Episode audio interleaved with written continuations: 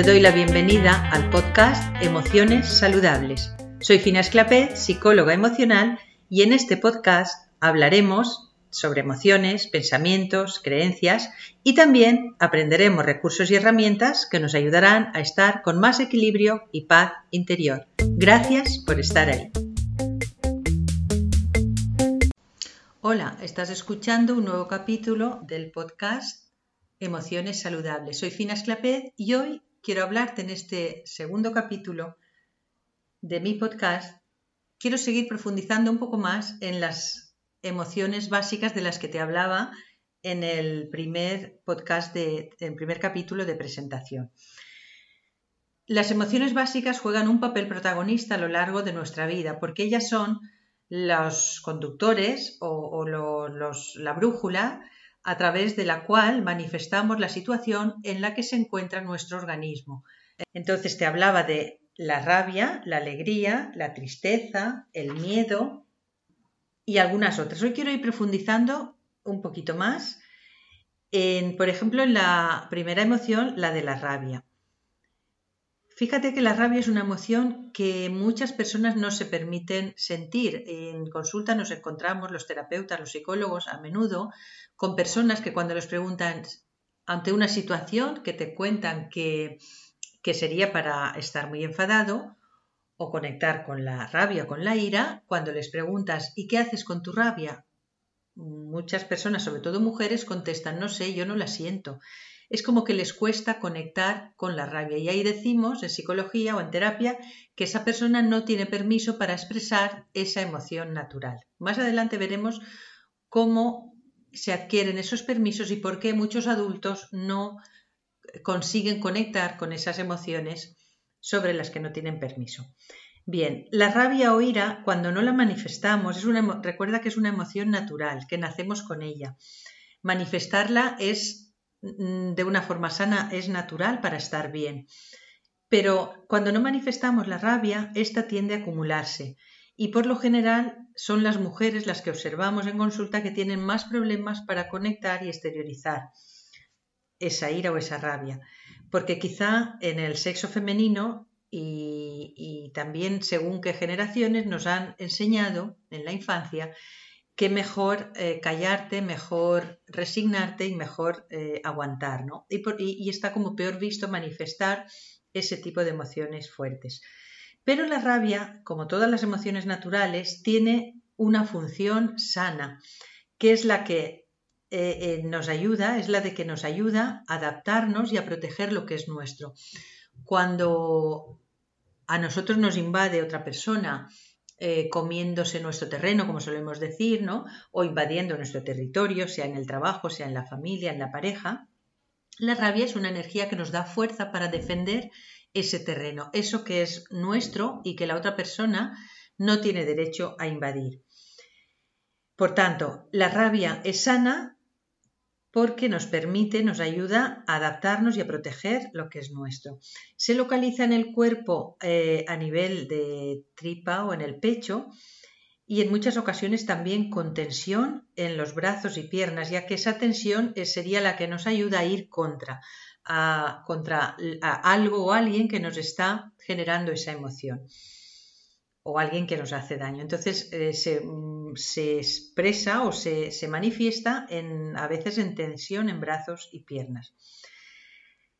Y hay diferentes canales de expresión y muchas veces lo que ocurre es que esa ira que nos contenemos, esa rabia contenida hacia otras personas, luego la expresamos o la manifestamos con quien más confianza tenemos y que posiblemente no tiene culpa de eso que estamos sintiendo, no ha, no ha sido el responsable o el causante de eso que estoy sintiendo. Sin embargo, como decimos, la pago o lo pago con quien menos se lo merece, con quien más cerca está y con quien más confianza tengo. Entonces, hay teorías que dicen, y yo también lo, lo recomiendo mucho a mis pacientes cuando tienen dificultad para expresar la rabia, que antes de descargar eh, esa ira en el entorno eh, con quien menos culpa tiene, como puede ser nuestra pareja o nuestros hijos, es recomendable hacer ejercicios eh, de descarga de energía, como por ejemplo boxeo, zumba, correr, correr con, descargando esa energía, nadar con fuerza, porque eso ayudará a que el nivel de esa energía de rabia disminuya y por lo tanto también ayudará a ser más asertivo con los demás a la hora de comunicar ese enfado o esa rabia. Por otro lado, la alegría, que también es otra de las emociones básicas, eh, su función es que nos ayuda a ser más creativos y, a relacionarnos mejor con los demás. Se localiza en el cuerpo a nivel de una activación general en todo el cuerpo que provoca que quizá eh, estemos, eh, no podamos estar quietos, nos movamos, nos riamos. Y el, su canal de expresión por ejemplo, en los niños es quizás si un niño está contento se pone a moverse, a reír, a bailar, sin importarle lo que piensen los que están a su alrededor. Esa sería la expresión de la alegría en estado puro, como lo hacen los niños. Expresar y compartir la alegría no suele generar ningún problema, al, contrario que en la tristeza, a no ser que te hayas criado en un ambiente donde había alguna persona, algún adulto, mamá o papá depresivo y que se te prohibiera o se te mm, em, riñera cuando, te, cuando estabas muy contento o, o muy feliz porque estabas quizá armando jaleo y necesitaban, con ese ambiente depresivo, triste, necesitaban silencio y, y, tranquilidad. Pero la alegría es verdad que es una emoción más fácil de expresar y canalizar. La tristeza, por su parte, es la emoción que nos ayuda a reparar las pérdidas, los duelos. La tristeza es una emoción que todos hemos sentido alguna vez, pues a medida que vamos creciendo vamos perdiendo por el camino pues eh, cosas materiales, personas, y es un sentimiento necesario para poder vivir y poder afrontar aquellas traumas o aquellas eh, situaciones o, personas que vamos perdiendo por el camino y que tenemos que enfrentar. Y una de las formas es llorar ese dolor que puede que en algún momento nos embargue. La tristeza se ubica a nivel de localización en el cuerpo, en el pecho o en el corazón y en ocasiones con la tristeza tenemos la sensación de respirar con dificultad. Se expresa a través del llanto, también a través de la escritura, pues cuando estamos tristes nos, eh, es más fácil, nos sale la escritura más fluida, incluso en forma de poemas a quien les, eh, le guste la poesía. Es más fácil escribir poemas bonitos y profundos cuando estamos en ese proceso de dolor o de tristeza. Y son actividades, la escritura o la poesía, que nos ayudan a expresar, a desahogarnos y a liberarnos de esa tristeza. El miedo, por otra parte, la función principal de miedo es la de protegernos. Gracias al miedo sentimos si una situación es amenazante o no y el cuerpo instintivamente se pone a nuestro servicio para protegernos, para esconderse, replegarse o, bien para huir. Y esto nos eh, lo conseguimos gracias a el sentimiento del miedo. Por lo tanto, son sentimientos que son sanos, son emociones sanas si sabemos canalizarlas. El miedo se localiza en el cuerpo, por lo general, a nivel corporal, tiende a paralizarnos o a ponernos en marcha huyendo, en el extremo opuesto. Los síntomas provocados en el cuerpo por el miedo son, suelen ser taquicardia, sudoración, palpitaciones, temblores, la boca seca, etc. El cuerpo se pone a nuestro servicio cuando estamos expuestos al peligro. Es cierto que todos tenemos miedos y que es sano sentir temor hacia algunas cosas, pero cuando este miedo eh, es excesivo y nos bloquea es lo que llamamos fobia. Es primordial y fundamental aprender a reconocer y poder exteriorizar y expresar estas emociones primarias, naturales, ya que gracias a ellas nos ayudan a enfrentar las situaciones y salir airosos y eh, exitosos de los problemas y las situaciones que se nos presentan en el día a día. Y ahora hablamos de las cuatro secundarias, que también están presentes eh, muy pronto, muy tempranamente en el, en el bebé, pero se desarrollan más a partir de los dos meses. La sorpresa sería una de estas emociones secundarias, la sorpresa, la vergüenza, el amor y la aversión. La sorpresa es una reacción emocional breve que causa algo imprevisto o extraño, concentra toda la atención en esa novedad, en esa información novedosa, y otros nombres que se le dan es el asombro, interés, curiosidad, etc. descubrimiento, todo eso estaría englobado dentro de la emoción sorpresa. Por otro lado, la vergüenza es una emoción que embarga todo nuestro organismo, nuestro cuerpo, y es un sentimiento como de reproche hacia uno mismo por algo que ha hecho o que sabe que está mal. Y muchas veces mm, también por una limitación real o figurada que desvaloriza a la persona y le hace temer la burla.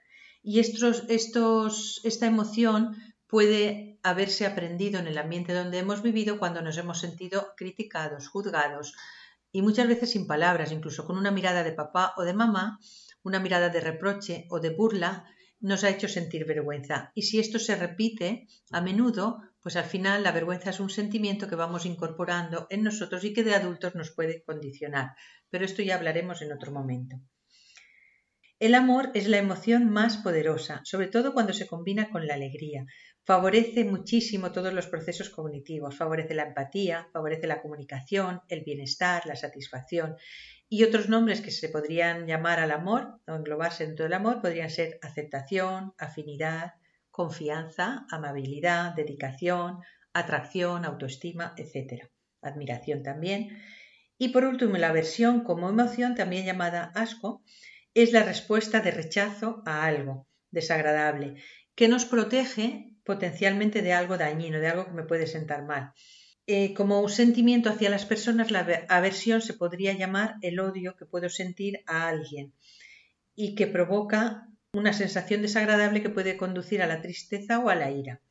También tiene otros nombres como repulsión, desdén, desprecio, celos, envidia, etc.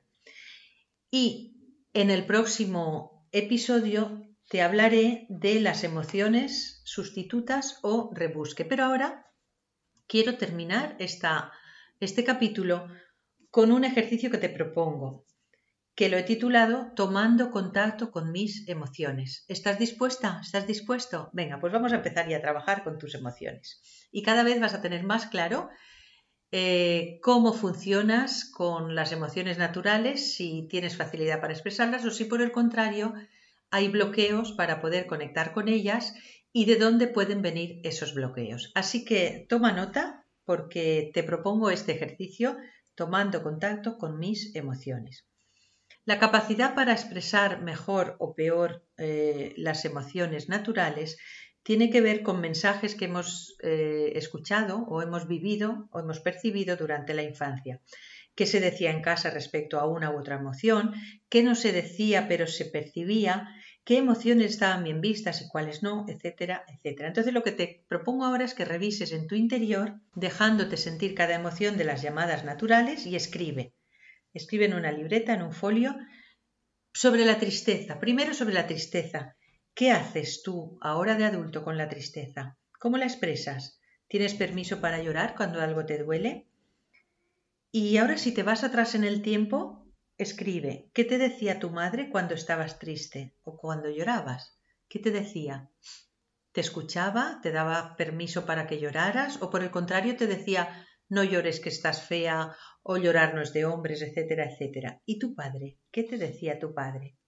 ¿Cómo se vivía en tu ambiente, en tu entorno, en tu familia, cuando eras pequeña, pequeño, las situaciones tristes? ¿Se vivían con comodidad o por el contrario se vivían con angustia o con incomodidad?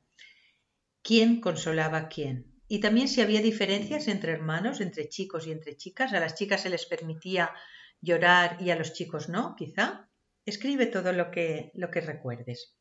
También sobre la rabia. ¿Qué pasaba en tu entorno más inmediato, en tu entorno familiar, cuando tenías tres, cuatro, cinco, seis añitos?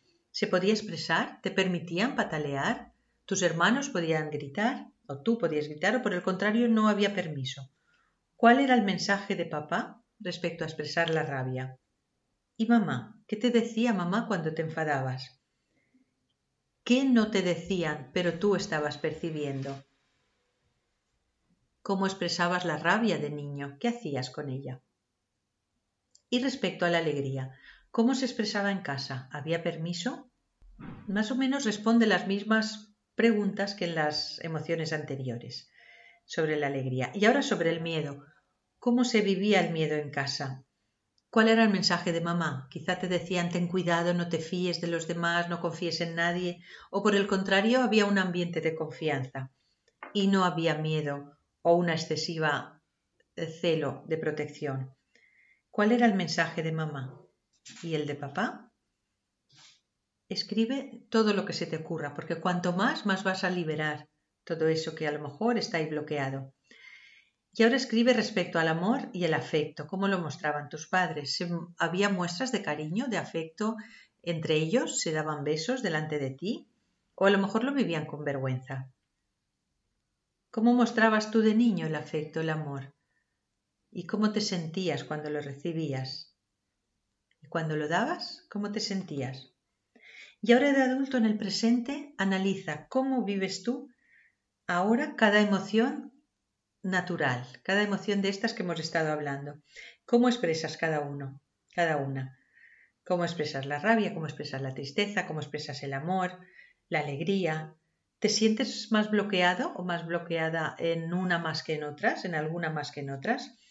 ¿Cuáles te cuestan menos y por tanto tienes más permiso para expresar?